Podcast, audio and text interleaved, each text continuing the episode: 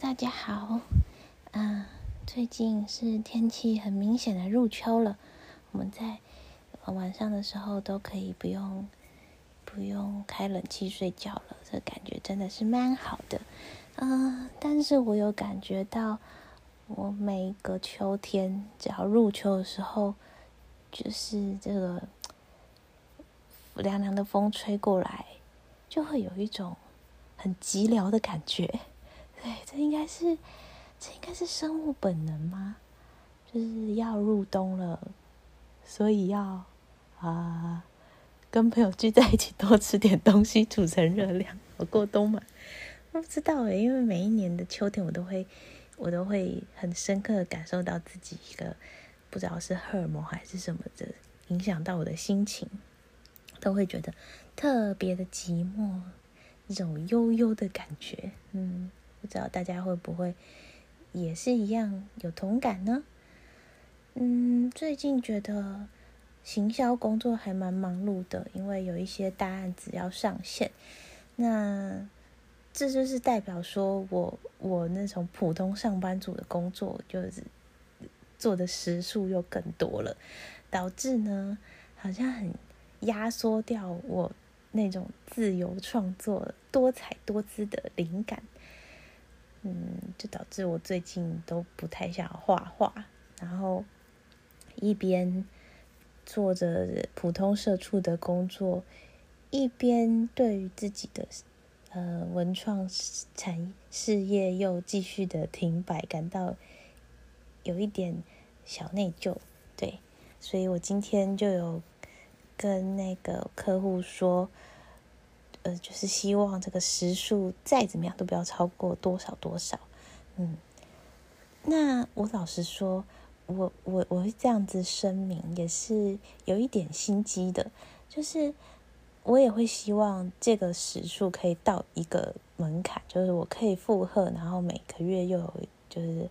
算是蛮轻松的赚一笔钱，但是我又。觉得我不可以无限上纲，让他们觉得我的时数都是任意使用，反正有付钱。嗯，这个这这这个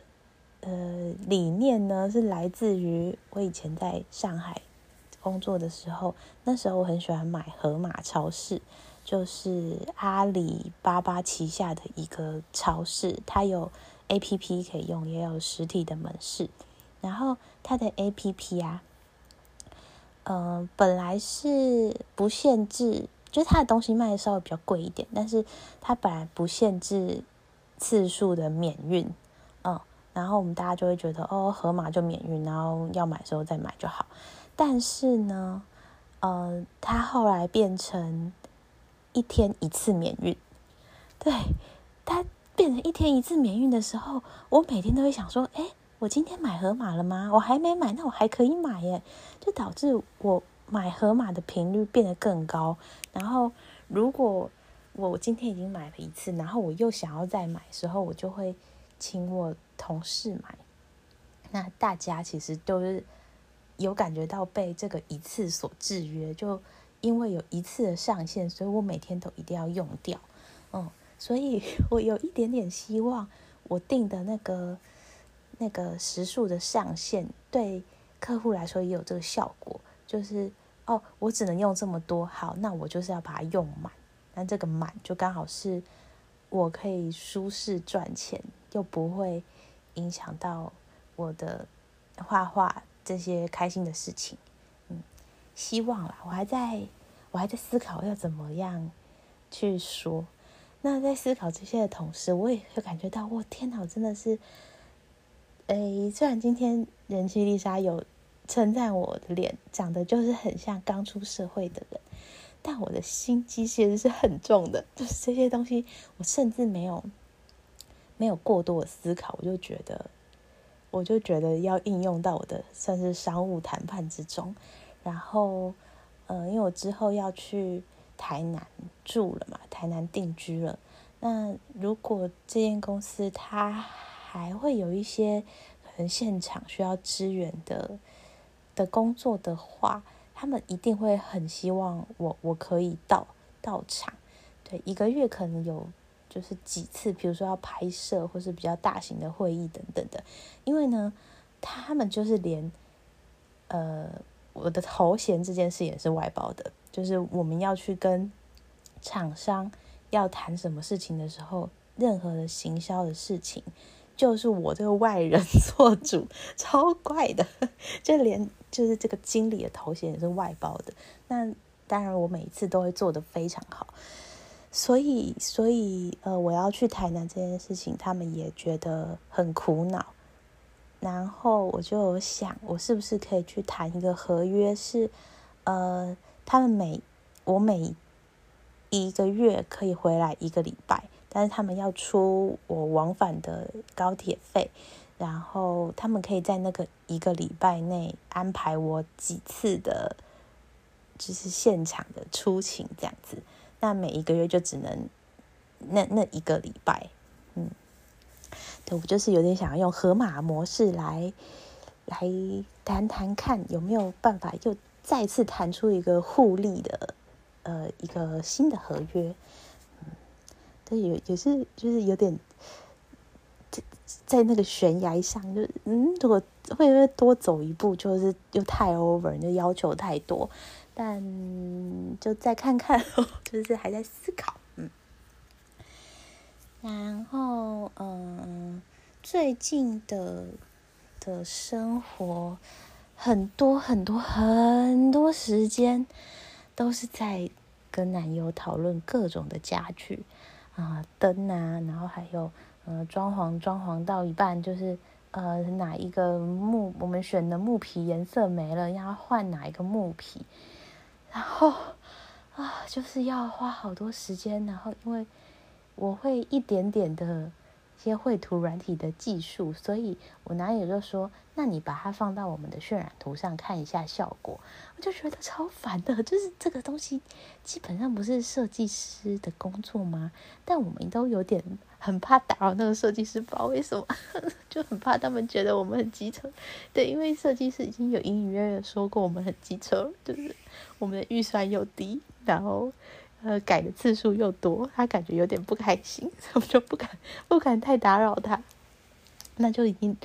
一定是累到我，一直要用一些很拙劣的合成技术，然后那个图出来之后，我们两个又在那边。想半天，说嗯，这个色差是不是很大？这个味道是不是很怪？等等的啊，我是不太确定这是到底有没有意义啦。因为既然那个合成技术很拙劣的话，真的有助于我们想象实际的样子吗？我也不不晓得。哦，真的好累哦啊！我跟我的好朋友马特说，我们就是关于装潢这些有的没的，就是各种的争执，或是。妥协等等，觉得要跟别人一起生活，要经历这这一一大堆事情，真的是好累哦！很希望这些赶快结束，赶快跳到呃可以享受成果的那一刻。但是马特说，他觉得他觉得真心的羡慕我们有这样子稳定的交往关系，然后走到同居这一步，可以一起算是规划自己。呃两两两边的人都理想的未来的美好的家的样子，好像也是啦，对啦，对啦，就是嗯，那是很感谢他给我这个机会，对，对啊，就是现在在台北的生活倒数中，所以嗯，有什么朋友约，或是很想见什么朋友，就会立刻的约。对我本来就是蛮热情的人，我绝对不是那种，因为很多人都说台北人是，嗯，说啊，那么下次约，我们下次约啊，然后下次绝对不会约，没有，我说下次约，我就真的是绝对会约，就我真的喜欢一个人的话，就会想要见他，想要跟他说话，嗯，就是这么热情的一个人。然后前两呃前前一个礼拜。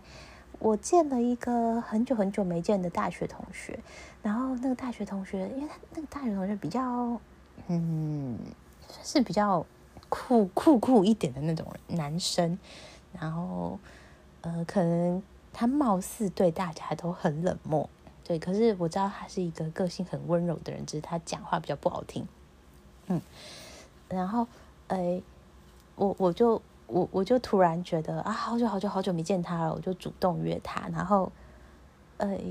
我我就是真的很热情，我都会说啊，我真的好想你哦，你最近过得好吗？我上次想到什么什么，还想到你这样子，对，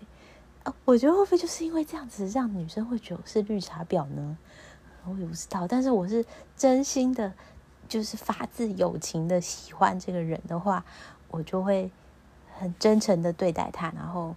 呃，也不会，就是想啊，这样会不会很奇怪啊什么的？我不会，我不会，嗯。但是这个朋友他跟我见面的时候，都会带他女朋友，然后我们都会聊得很开心。希望啦，我自己是觉得，因为我都会觉得我明明就长得那么亲切，然后看起来就是。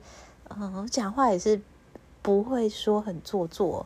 对我，我我每次啊，因为这种事情就是出现了几次之后，我就现在有点小小戒心。可是我又不希望因为这样子，嗯，破坏我跟我朋友之间那种很自然的相处。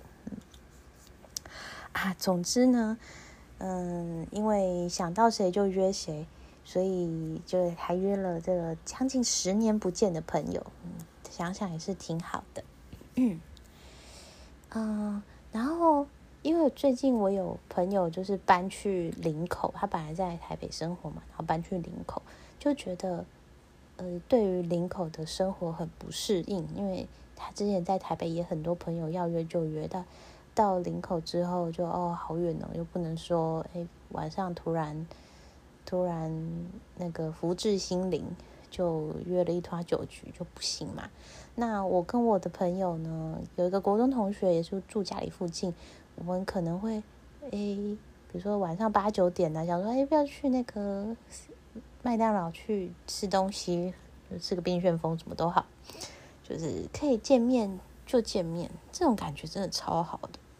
嗯，但是我去台南之后，我就必须要适应。绝对就不能这样子信手拈来的朋友的约会，想想也是，呃，有有有一点点紧张跟舍不得，嗯，啊，对呀，今天去丽莎家聊天是真的非常的开心。然后因为丽莎是台南人嘛，所以丽莎妈妈说以后去台南啊，就可以去他们那边拿免费的地瓜啊。这时候真的觉得。是觉得很开心呢，就是你要去到一个不算陌生，可是它的确不是你的家的地方，但是它是你喜欢的人的家，这种感觉也是蛮蛮好的，就是不是不是说哦会很害怕、很陌生的感觉，是有一点点期待你会有一个新的家的感觉，嗯，然后最近。就是以巴冲突，让人会觉得说：“我的天呐，就是这个世界，这世界真的是很糟糕。”就是好像从小到大，嗯，是因为我们对这个世界的了解跟观察更多了嘛？因为小时候不是也是有那个伊拉克战争吗？那时候应该也会觉得挺不妙的吧？对，但但但好像就感觉没有那么强烈。那像近几年那个乌俄战争，然后又现在以巴也算是战争了吗？嗯，以巴中对，反正就是我会觉得你相信的什么正义啊、道德啊、善良价值啊，都都可以在一瞬间瓦解，都可以一文不值。就是到底能坚持什么啊？嗯，然后我看了很多资料之后呢，就就突然觉得好烦的。我觉得不管是嗯，就是以前的谁抢谁的土地啊，或是呃西方列强手伸进来那边搞事啊等等的，都觉得好烦。就是就是如果说神真的存在，你看那个犹太人的神跟穆斯林的神。真的存在的话，就是为什么没有人来维持世界和平呢？没有没有神来维持世界和平呢？这让我就是想到底觉得有点伤心，或是有点觉得悲愤交加，然后想到他们冲突，想一想，想说：干，我现在是走这么闲，可以想到别的国家的事吗？现在台湾是很安全吗？我那些朋友在移民，是在移民好玩的吗？不是啊，就是因为台湾很危险啊。对，就是，所以我想到这一层，就觉得好，那那神呢？神在做什么？没有办法保护我们这些善良、努力、可爱的人们。那那神在做什么？然后我就突然想到，呃，以前有听说过什么，有有有证明上帝存在的一些科学证据。好，然后我就去查是怎样去证明的呢？呃，基本上他有他有几个几个论述，几个呃证证明法跟呃另外一派的人又把它推翻。对，就是哲学家、数学家、物理学家、生物学家，他们可能用嗯这个宇宙这个世界的一切发展都太巧合了。你的眼睛怎么就可以是不是生成的刚好呃有视网膜、水晶体，有那个。啊，我忘记有什么，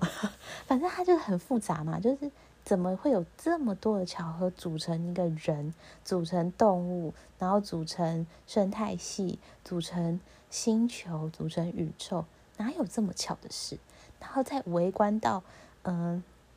质子跟中子的重量怎么就刚好到就是差异这么这么的微妙，导致诶，就是。那个原子可以这样子的存在，等等的，嗯，然后另外一派就说啊，就是真的很巧啊，啊，就是真的，嗯，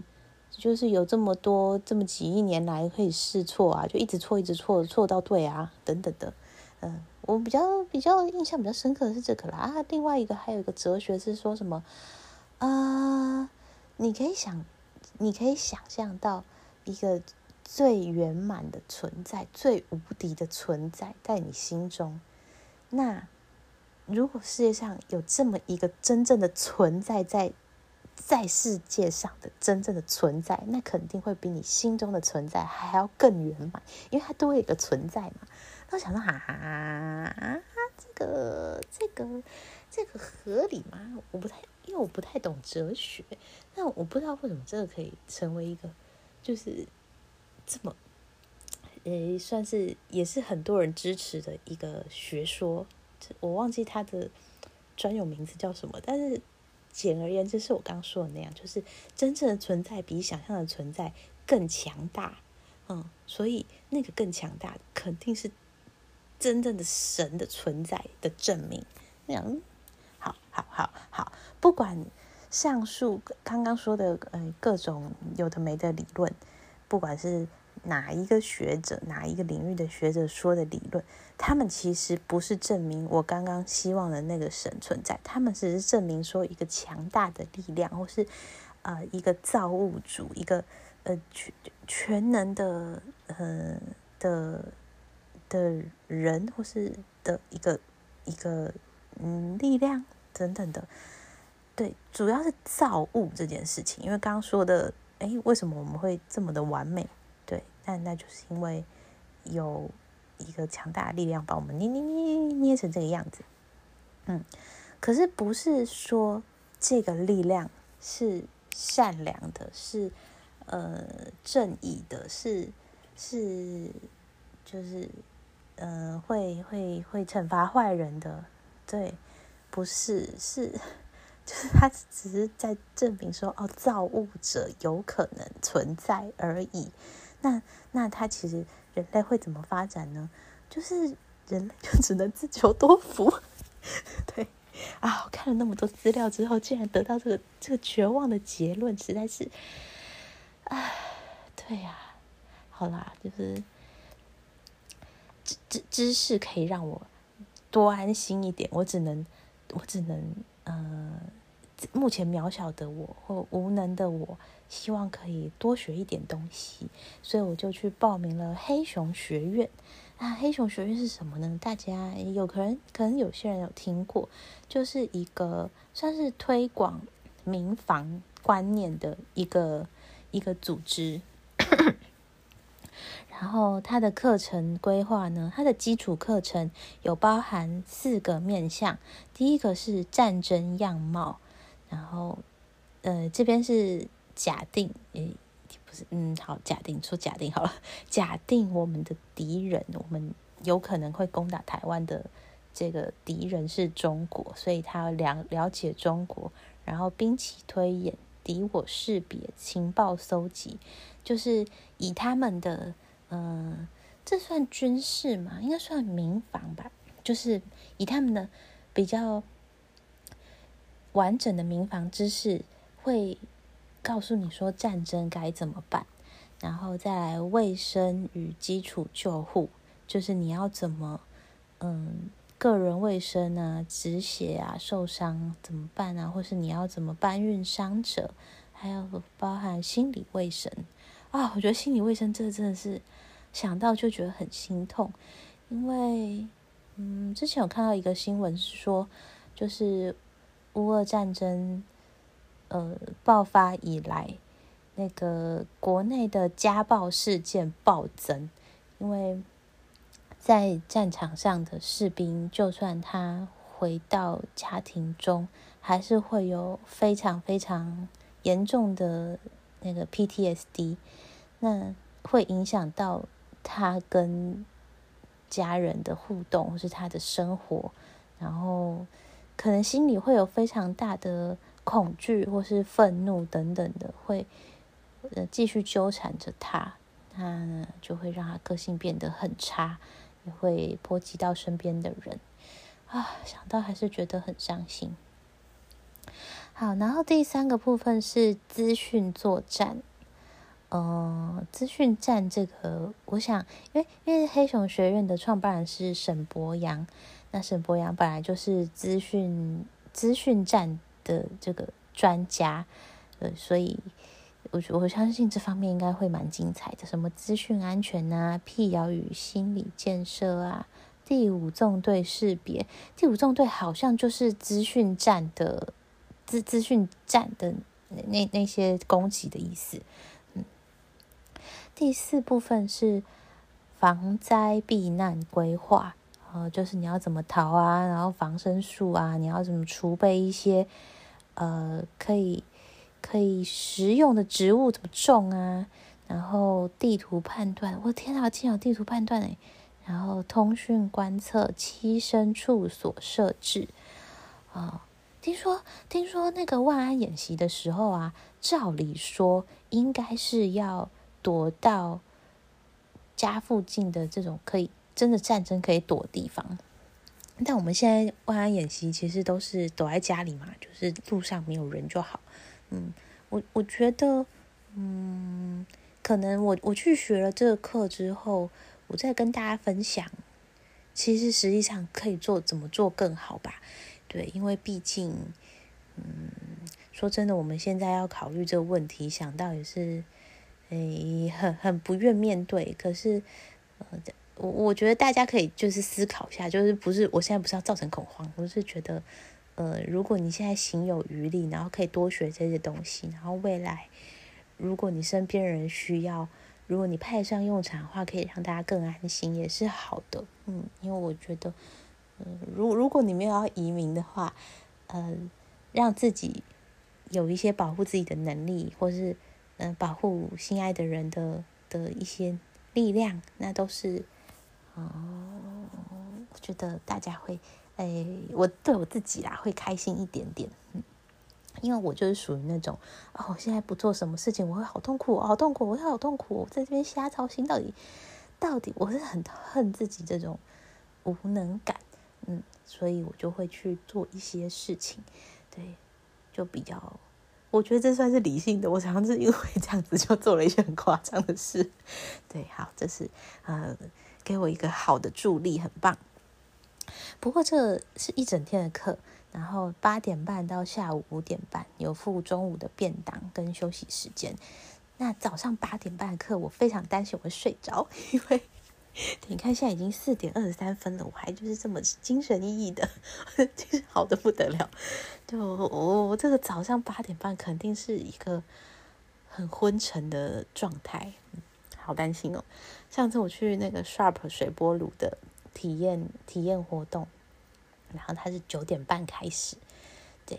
那九点半开始，对一般人来说也是非常正常的时间嘛，可能还稍微有点余裕了。但是呢，这九点半对我来说也真的是太痛苦了。那个时候就是一个剥夺我睡眠时间的状态，然后这种时候，我就会觉得我自己的那个血液流流不到我的头，我就会觉得我的头越来越冰，越来越冰，然后有点麻木的感觉。可是我对自己的身体是非常了解的，这个时候有一个妙招，就是去大便。就是，我就去，我真的觉得快昏倒的时候，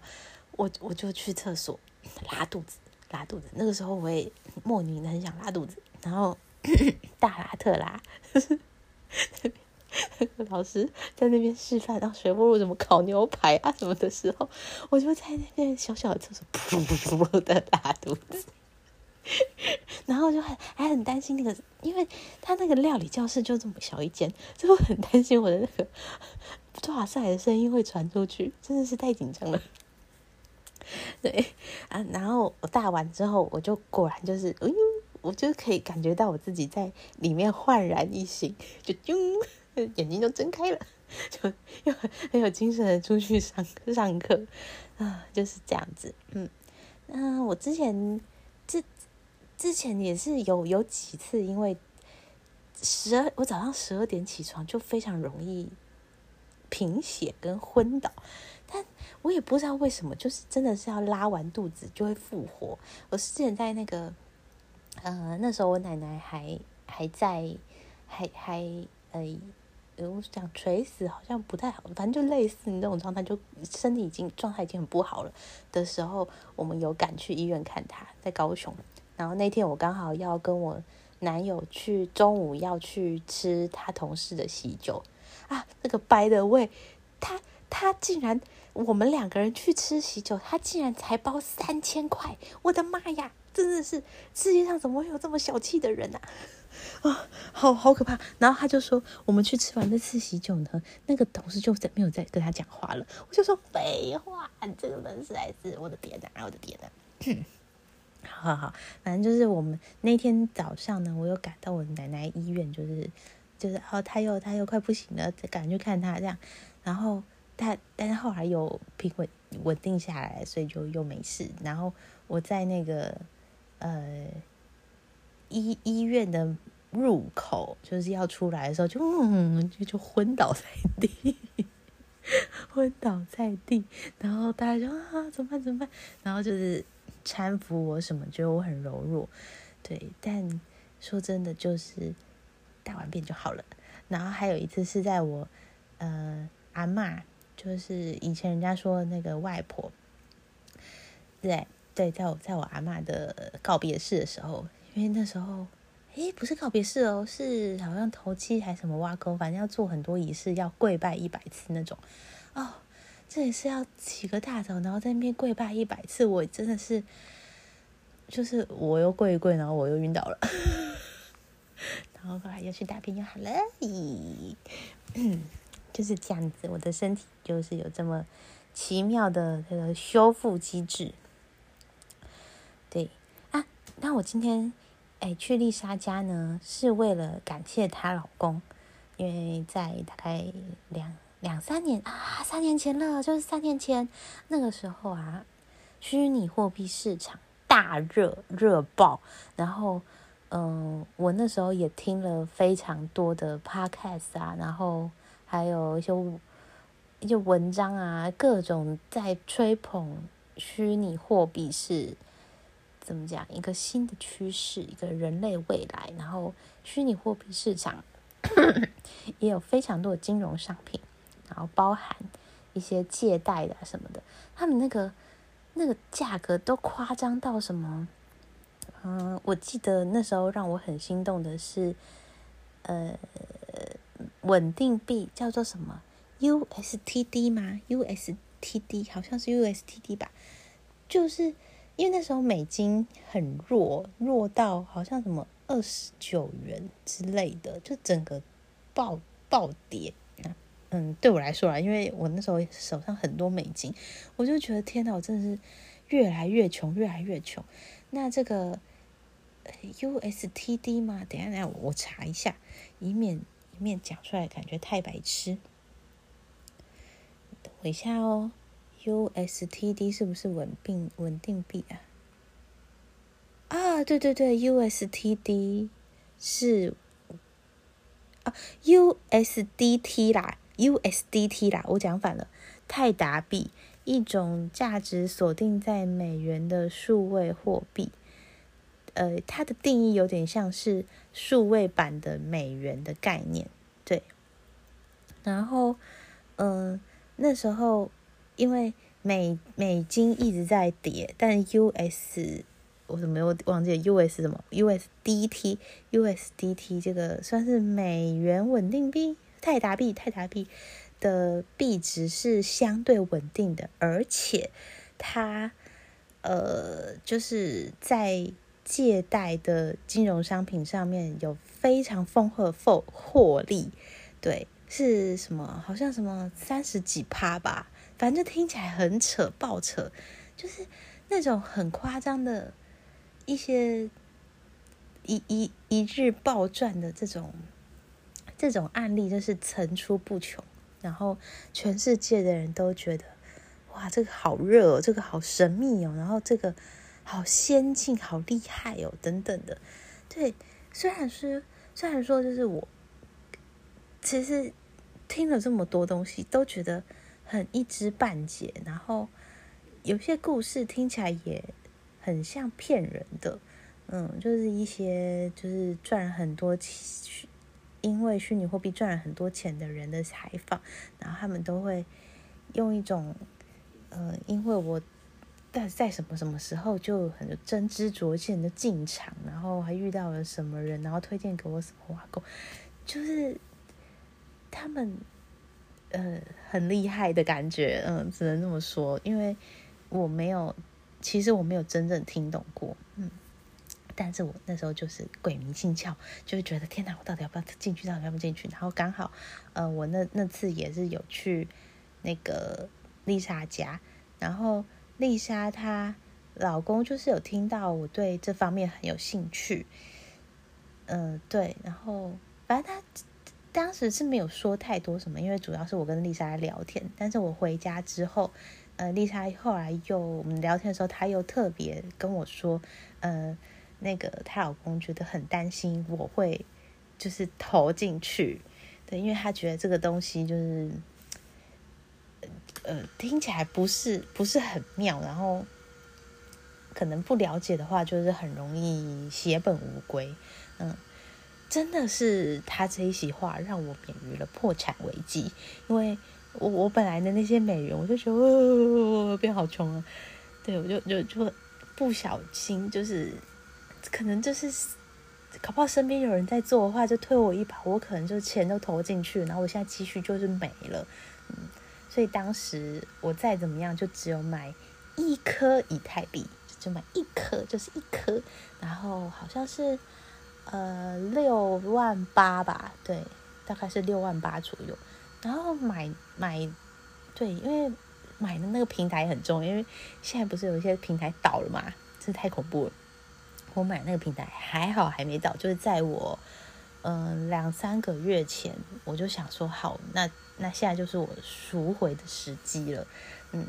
我记得大概是大概是小赔小赔个两千左右吧，对，但是以我本来。想要投入那个资本来说，真的是九牛，这不是九牛一毛，真的是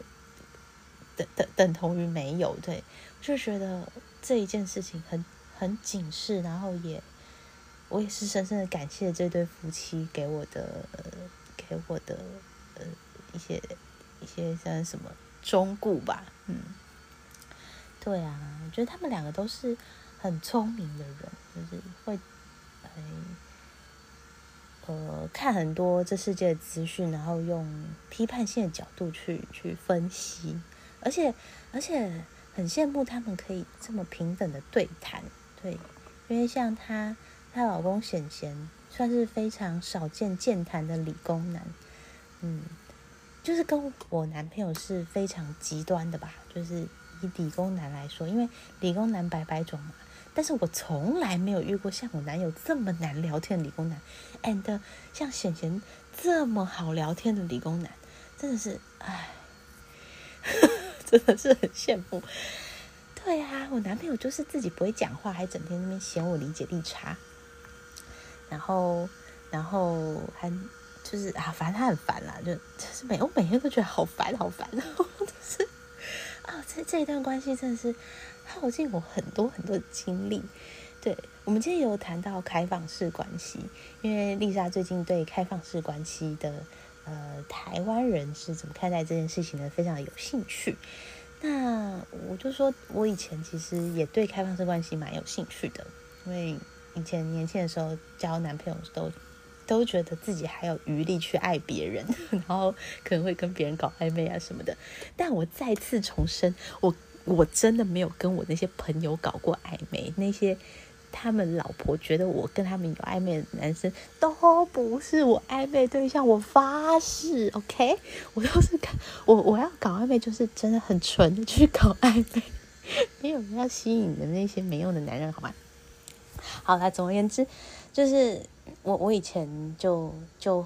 嗯，因为以前男朋友都比较温温和，然后。在温和之余，我可能心中的某一块就觉得好好无聊，我还有现在还有精力去跟人家乱搞，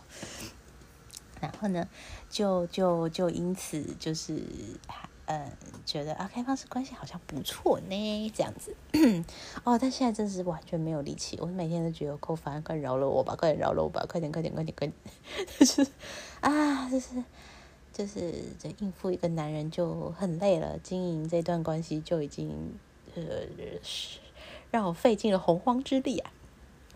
所以就就 对，可能就是开放式关系的那个每一段关系的人，可能真的是都要呃性格很稳定，然后也也不会说太在乎、太过度在乎对方嘛，还怎样？我也不知道哎，因为这对我来说就是蛮遥远的。但对啊，然后今天看着那个。丽莎的儿子们，就是我每次跟隔几个月看到他们，就觉得哇，又长大，又长大。然后现在大儿子现在上小学了，就觉得哇，好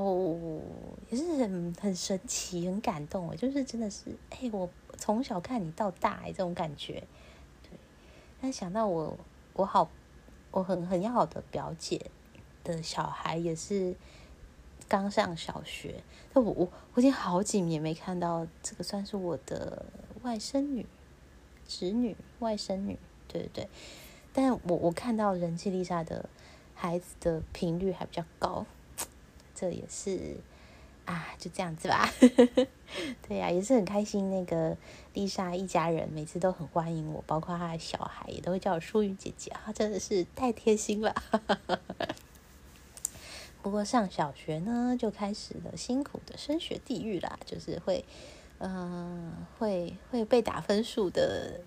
的人生的人生就要开始了。嗯，最近听到那个《美少女梦工厂》，大家有玩过吗？以前一个养成游戏《美少女梦工厂》要重出江湖了。这个游戏就是你在十岁的时候会领养一个美少女，然后把她养育到十八岁的这个过程。嗯，听起来是不是蛮可爱的？但其实它就是一个宅男面向的游戏，因为美少女就是可爱，所以你可以把它塑造成你喜欢的样子。这个这个感觉是不是有点有点就是鬼鬼妇的味道？对，因为美少女梦工厂呢，以前我们家也有，然后很莫名其妙的，好像是。呃，不知道谁帮，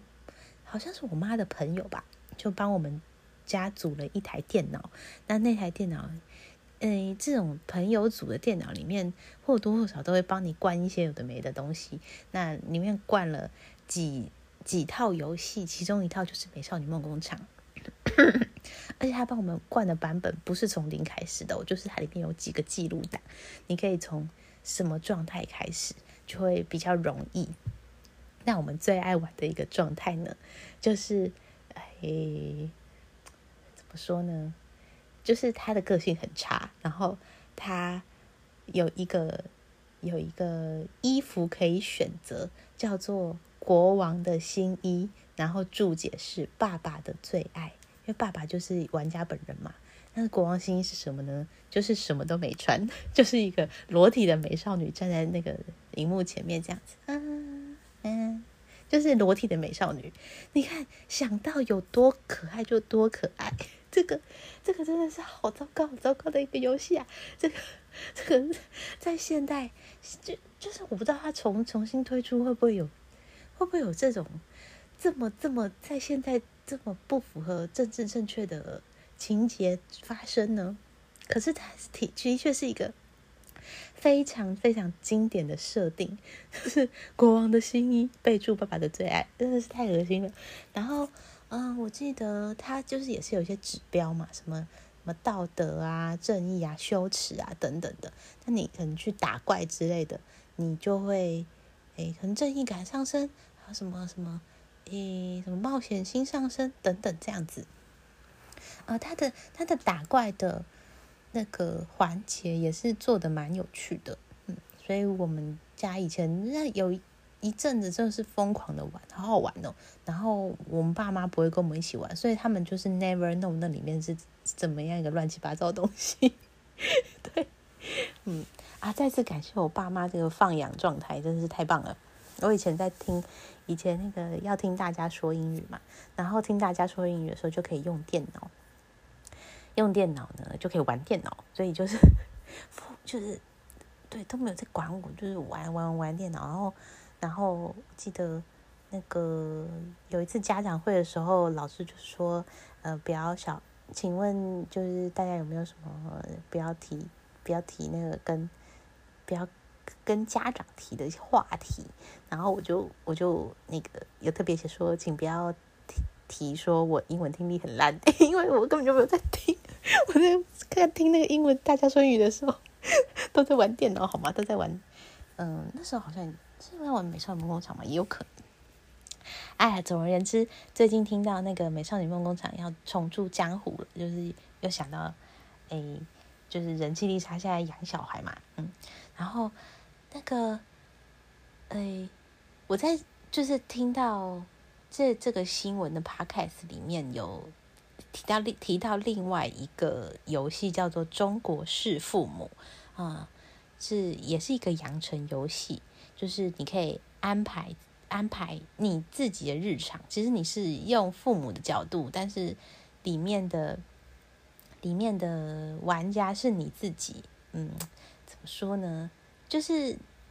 就是你可以安排你自己的日常啦，然后看要不要符合父母的期望这样子。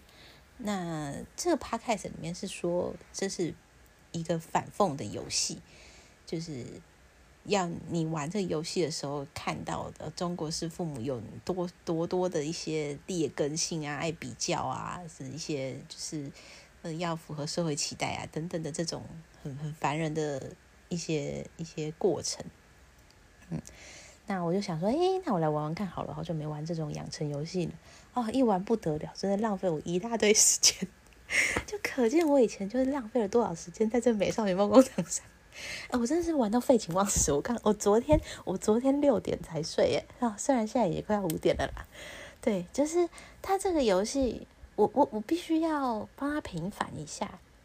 他没有那么反讽啦，他比较算是重温吧，就是重温我们呃华人的教育的一些嗯父母的期待这样子。嗯，然后。呃，我刚好说你可以安排自己的日常，但你每天的精力有限，然后你要去挖宝石，去赚取你的悟性，嗯，悟性就是那个一个心在一个五，在一个悟悟领悟的悟，嗯，悟性，然后你要再花费悟性去购买技能或娱乐，然后那些技能或娱乐就可以安排在你的日常，这些日常累积各种能力指标，嗯，就是有智商。情商、想象力、记忆力、体格、魅力、然后另外还有幸福值跟压力，还有父母的满意度。那父母会在你不同的年龄会有不同的期望，比如说，嗯，在你婴儿时期，他对你的期望可能就是翻身，然后嗯，跟着音乐打节拍。对，有可能你婴儿时期跟着音乐打节拍，就会增加你的想象力、跟幸福值、跟情商等等的。对，就是这样子的一个呃很单纯的玩的方法。嗯，那我玩第一代的时候就正常玩，没有特别的动脑，就是希望它可以均衡发展。对，就可能它每每一个礼拜行程，我都会想说，哦，它要配一个呃语文，配一个嗯理科，配一个英文，配一个作文等等的，这样子就均衡发展。然后呢，他果然就变成一个超级普男，然后上了体育学院，就是一个。啊，安徽体育学院，我不知道这个等级是怎样，但听起来是不是说太太优秀这样？然后，嗯，人缘啊，各方面都非常的普通，然后追女生也失败啊，等等的，就也没有上重点小学，没有上重点中学，没有上重点高中，然后也没有考上重点大学，就是一个普普通的人生。要说普通嘛，我要我要怎么用更？更精确的词来不符合主流的优秀等等，我不知道啊，就是对，你知道，就反正结果就是这样。但后来是有当了工程师，所以所以可能还算有点钱，因为嗯，我我有安排的各种那个，就是关于城市设计啊、资料库建制等等的这种技能，对我有特别往这块去发展，所以。哦，好玩的在在这边，因为我发现可能有在谈论这一个游戏的报道跟嗯一些文章，他们并没有去玩到第二代，对他就是玩到第一代停止，然后就是以第一代这些呃游玩的过程，他可能会有一些小吐槽啊，什么呃爸妈啊有有一有一个环节很可爱，就是你。过年的时候收压岁钱呢，你不能直接收下，你要你要就是很微妙的按那个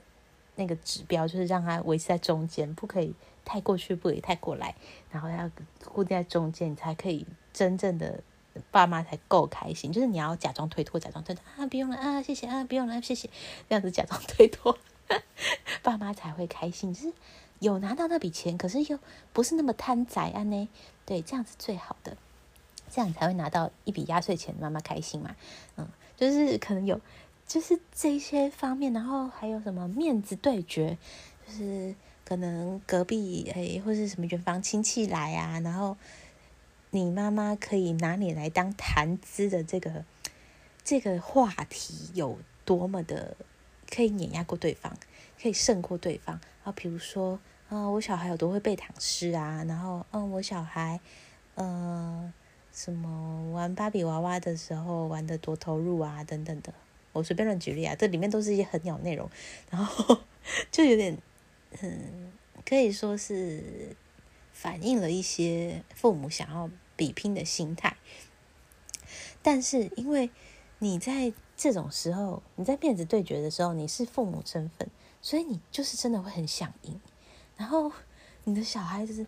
因为你没有，就是真的帮他。重点培育什么东西？他就是一个，哎，拿拿不带拿不出手，没有什么身上没有什么很很强而有力可以碾压对方的武器，然后有可能会输，然后输了父母就不开心。那你自己本身这个时候回到呃这个孩子本身的幸福值就会下降，嗯，就有点就是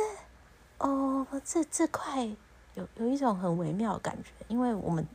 通常一一一直都是小孩的身份，然后会怪罪父母哦，很爱面子，很爱比较等等的，你就觉得那是一个很没有意义的心态。但是，当你真的是父母，就是在呃手机上这样随便点一点的时候，你真的就会想赢，你输了就会觉得啊啊输了，可恶这样子。对，所以这种东西真的是在。潜意识的一种，这种攀比是人性吗？嗯，可能很多了一点同理心吧。就是在我还没有当父母之前，对，那我说到玩第二代，这个时候，因为呢，第一代呢，我我当上了工程师，所以这个第二代女儿算是小小的富二代，所以呃，不管是它里面的难度，就是它它有怎么讲，嗯。他会因为你第一代的结果，然后你第一代的人想要当怎么样的家长，而导致你第二代的一些，就是嗯一些数值的提升的比例会不一样。嗯，那我第第一代我选择当一个放养的父母，对我我现在当我的刚刚这个很普男普男 上了体育学院这个普男，哎，等一下。啊！竟然又竟然又快要讲完了，我我先暂停一下哦。哎，我又回来了，因为我这个 A P P 啊只能录六十分钟，然后它钢琴靠我已经五十分钟了，所以我就再新录一段。好，刚刚讲到这个普男当上工程师后变得有点有钱，所以他第二代女儿算是一个富二代。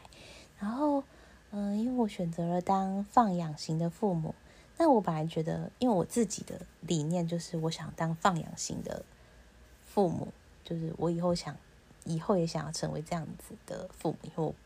我父母有点偏向这样。嗯，但这样子呢，其实会有有一个指标会比较低，就是行动力会比较低，然后满意度、影响力会比较低。因为，因为忽放养型就是他对你没有什么太大期待，跟太大对你没有太大责备，就是这是一体两面的。所以你表现考得好呢，父母不会特别开心；然后你不会特别开心情况下，你就不会想要考得特别好，就是有有可能会有这样的影响。然后你的幸福度也会比较低。然后有时候你跟嗯，因为幸福度会影响你。跟父母可以索取什么东西？比如说我要去夏令营，比如说我要呃买新的什么什么玩具等等的这种。那哎，这种忽视放养型的父母呢，他们就可能说哦，嗯不用啊，你的那东西不是很多吗？干嘛要买这样？对，就是有感受到这样的差异。嗯，但呃，忽视放养的就会让小孩比较容易显现出特长，就是你想要。怎么样发展都可以，就不会硬要说哦，你这个不好，这个不好，你不要再去做那个，这样子比较不会。嗯，它里面写的啦，对，嗯，我觉得这团队也是蛮用心的，可是我不太确定他的这些这些影响是不是是不是真的有什么就是科学根据，它可能就是一个感觉来说是蛮合理的，嗯，对，然后第二代就是。我觉得容易蛮多的，因为因为我自己觉得那个挖宝石的难度比较比较容易挖到比较好的宝石，然后你就可以就是指标各个方面指标升的比较快。那我自己当然也是比较熟练的啦，他的一些呃什么考试啊，因为考试是算是有点。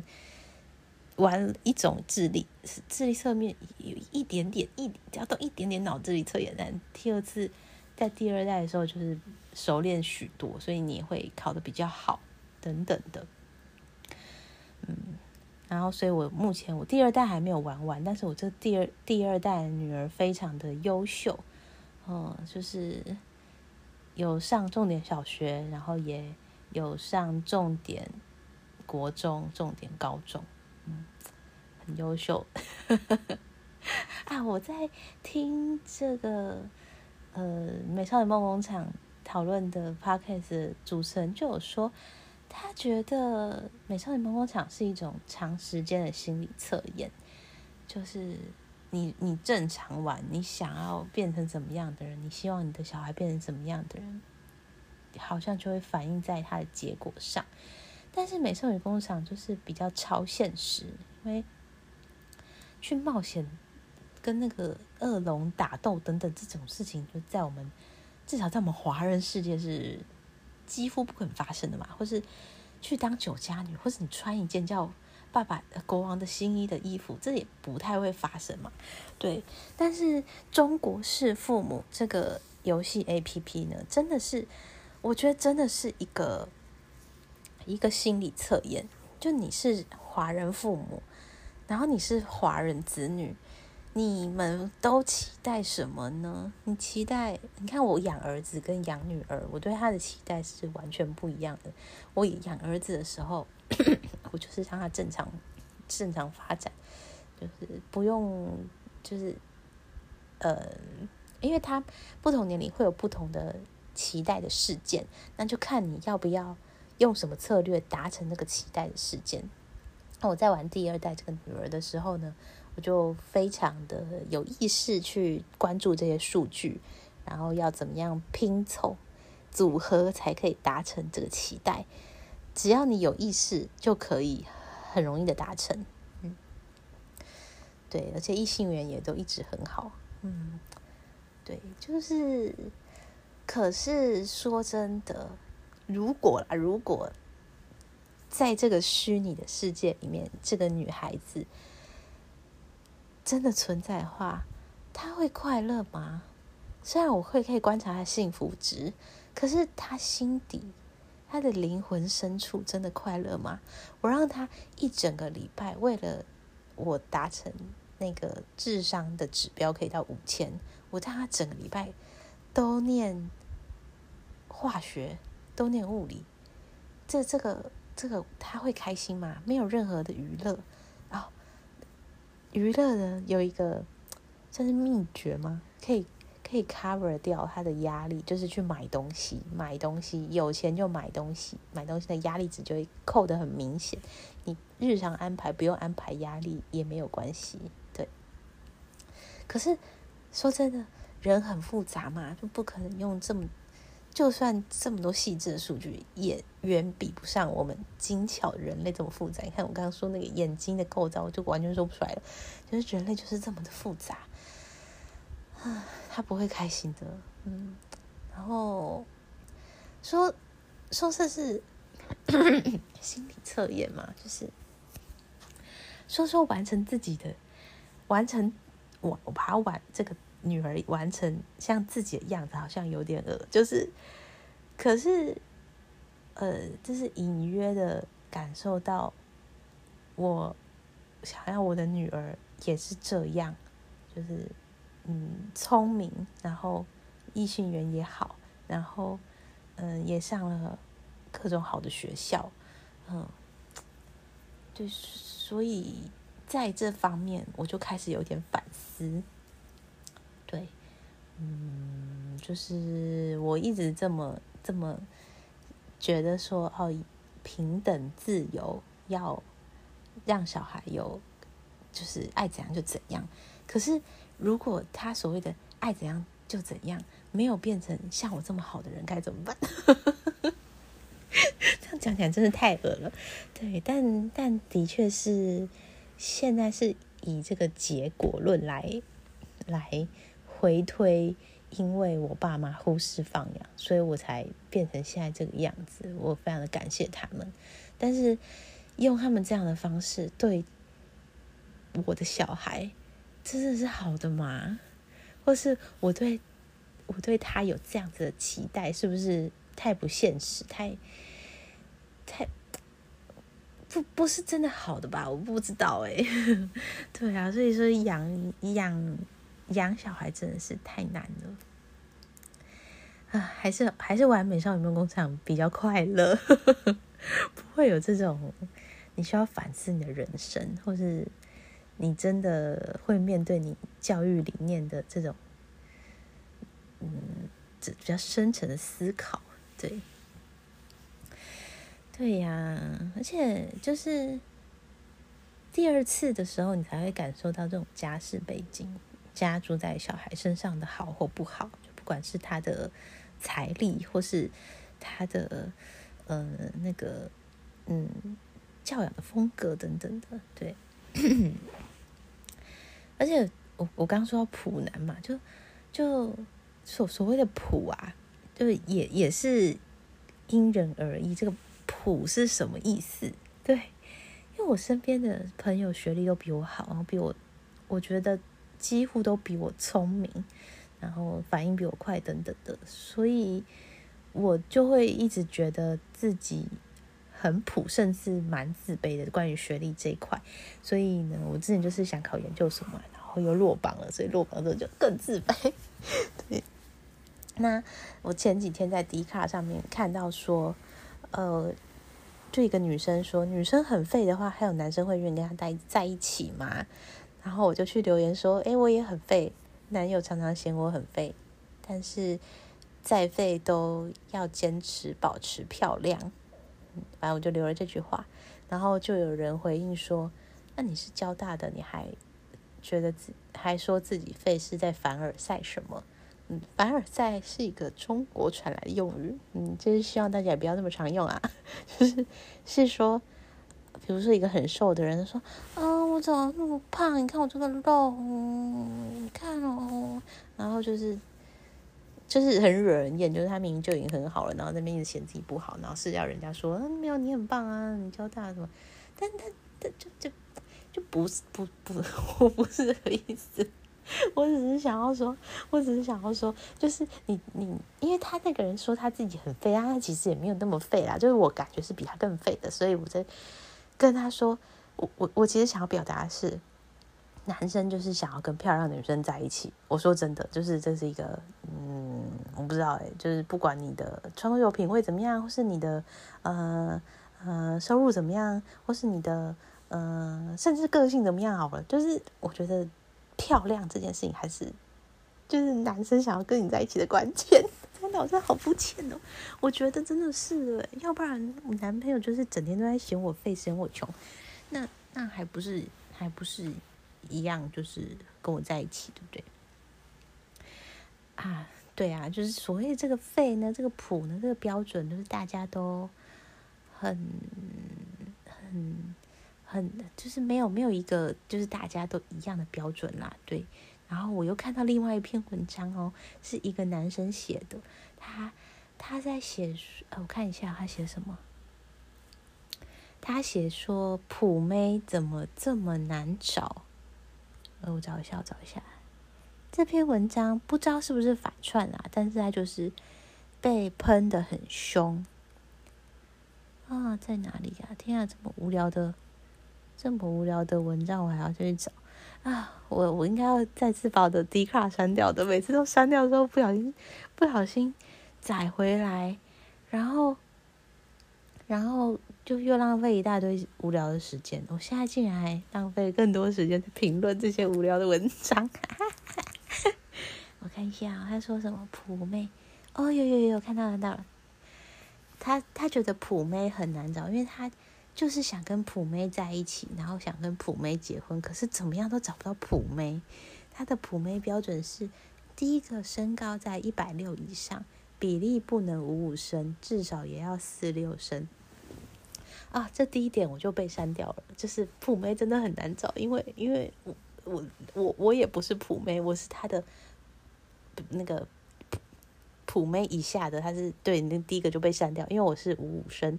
然后第二个是罩杯 C 到 E 区间，这个我呢我又再次被删掉了，因为我的罩杯好像是